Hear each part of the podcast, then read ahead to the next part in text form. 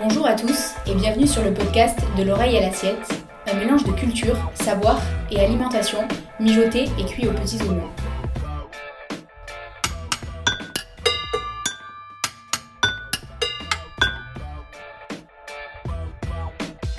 Bonjour Solène, bonjour Paul, vous allez bien? Bonjour Alexia, ça va et toi?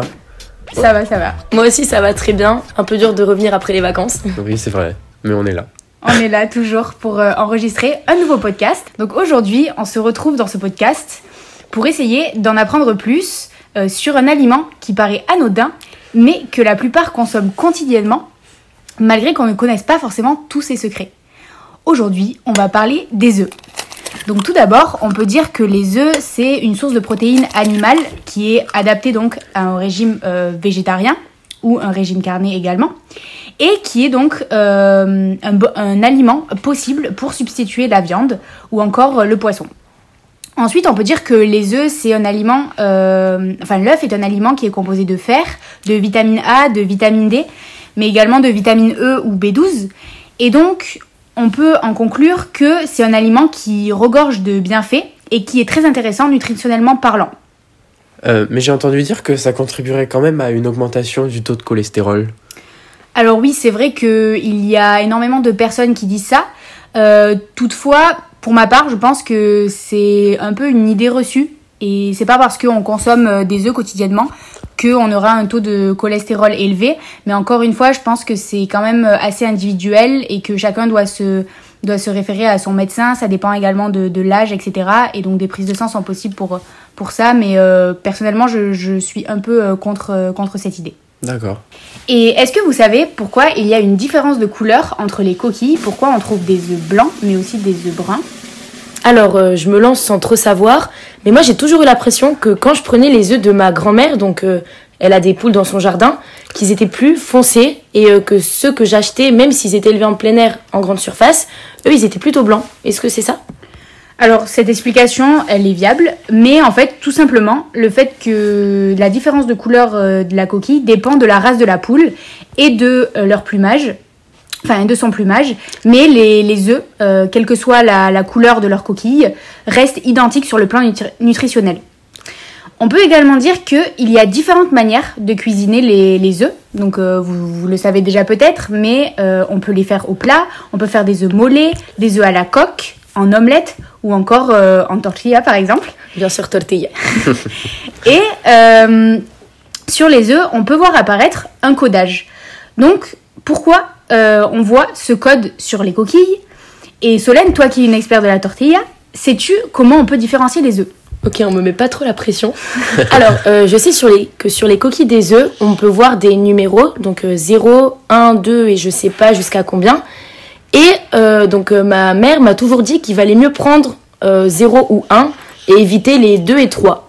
Donc euh, je suppose que c'est euh, au niveau de s'ils sont élevés en plein air ou pas.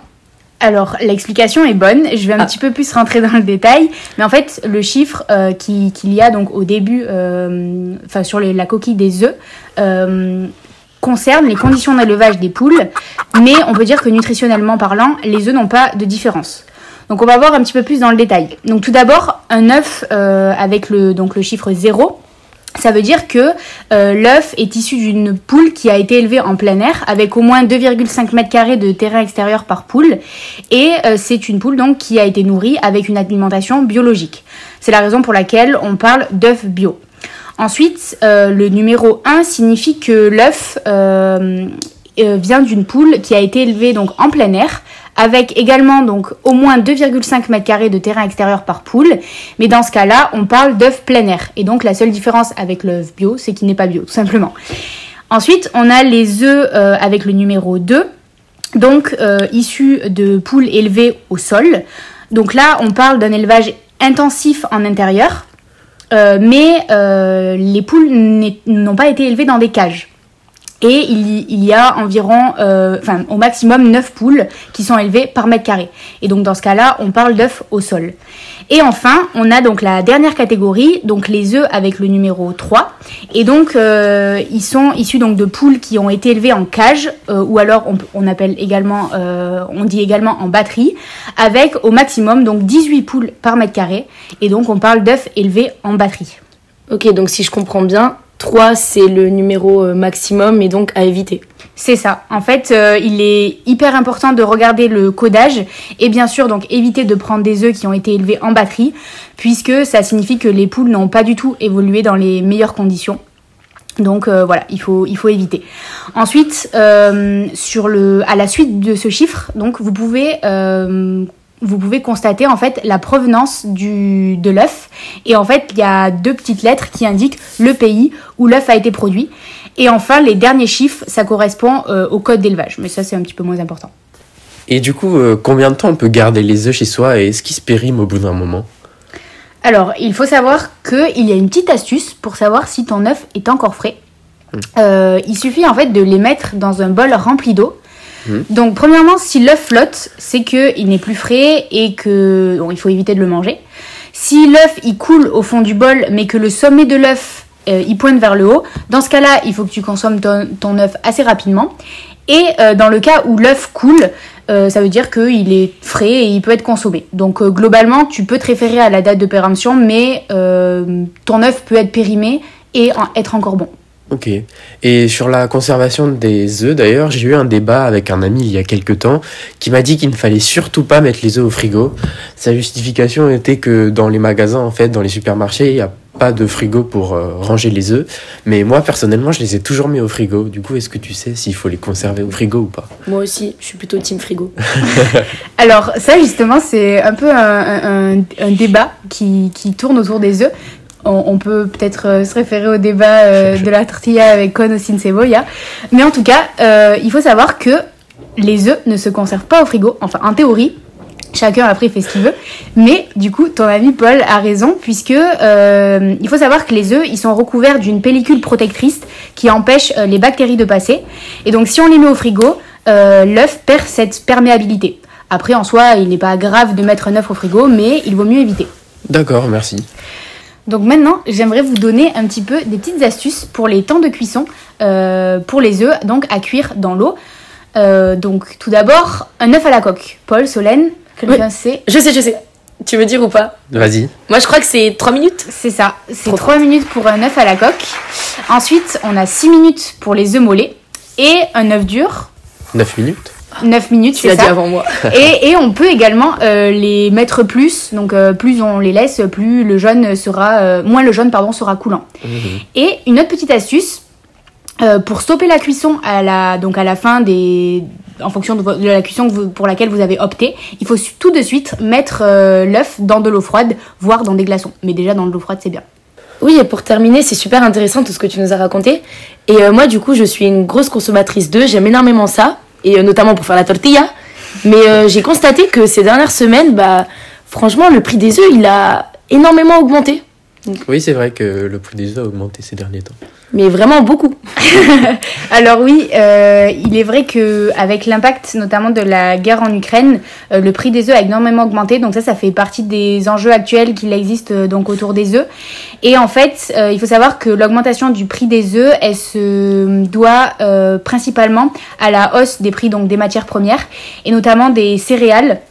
Euh, donc la principale euh, nourriture euh, des poules pondeuses. Et il faut savoir également que la Russie et l'Ukraine sont deux pays exportateurs majeurs de blé. Et il faut savoir également que cette, cette augmentation du prix des œufs, bien qu'elle soit sur les œufs de manière générale, a énormément touché la production de bio, qui n'est donc plus compétitive puisque les prix ont augmenté considérablement. Et aussi, on peut parler euh, d'un autre euh, enjeu autour, de la, autour des œufs et euh, tous les, problématiques autour de la grippe aviaire. Donc, euh, la grippe aviaire qui est une infection virale très, contagi- très contagieuse pardon, des oiseaux sauvages et domestiques. Et il y a certains types de grippe aviaire qui peuvent infecter l'homme, raison pour laquelle on est obligé d'abattre les poules dans ce cas-là. Et donc, en France, il y a plus de 16 millions de volailles qui ont été abattues depuis novembre dernier ce qui a entraîné une perte de 6% de la production nationale d'œufs. Euh, et pour faire une petite comparaison, comparaison par rapport aux États-Unis, en 2022, il y a eu 50 millions de volailles qui ont été tuées. Et euh, pour la petite anecdote, euh, aux États-Unis, les, consommateurs parlent d'egflation euh, pour dire que les œufs deviennent un produit de luxe, donc comme l'a dit Solène, avec cette augmentation des, des prix des, des œufs. Donc ici, on pourrait parler d'euflation alors? Ben, en quelque sorte, oui, on pourrait. On pourrait, on pourrait. Et euh, c'est vrai qu'il y a aussi une petite anecdote qui m'a paru euh, assez rigolote. Euh, en fait, il s'avère que les douanes américaines ont remarqué une augmentation des œufs introduits illégalement sur le territoire américain. Et il y a même des filières de contrebande qui auraient été démantelées entre le Mexique et les États-Unis. Euh, une infraction euh, pour euh, donc justement du trafic d'œufs et une infraction qui peut valoir jusqu'à 10 000 euros d'amende quand même. Tout ça pour des œufs. Ah oui. Un nouveau trafic intéressant. Bon, bah, j'en ai terminé pour aujourd'hui. J'espère que ça vous aura plu. Bah, merci beaucoup à toi, Alexia. On en a appris plein de choses, je pense, avec Solène aujourd'hui. Oui, j'ai appris énormément de choses. Donc merci. Super. Merci. Nous voici déjà à la fin de l'épisode. Merci de nous avoir écoutés et on se retrouve prochainement pour des infos toujours plus sucrées, salées, voire même pimentées. À À bientôt.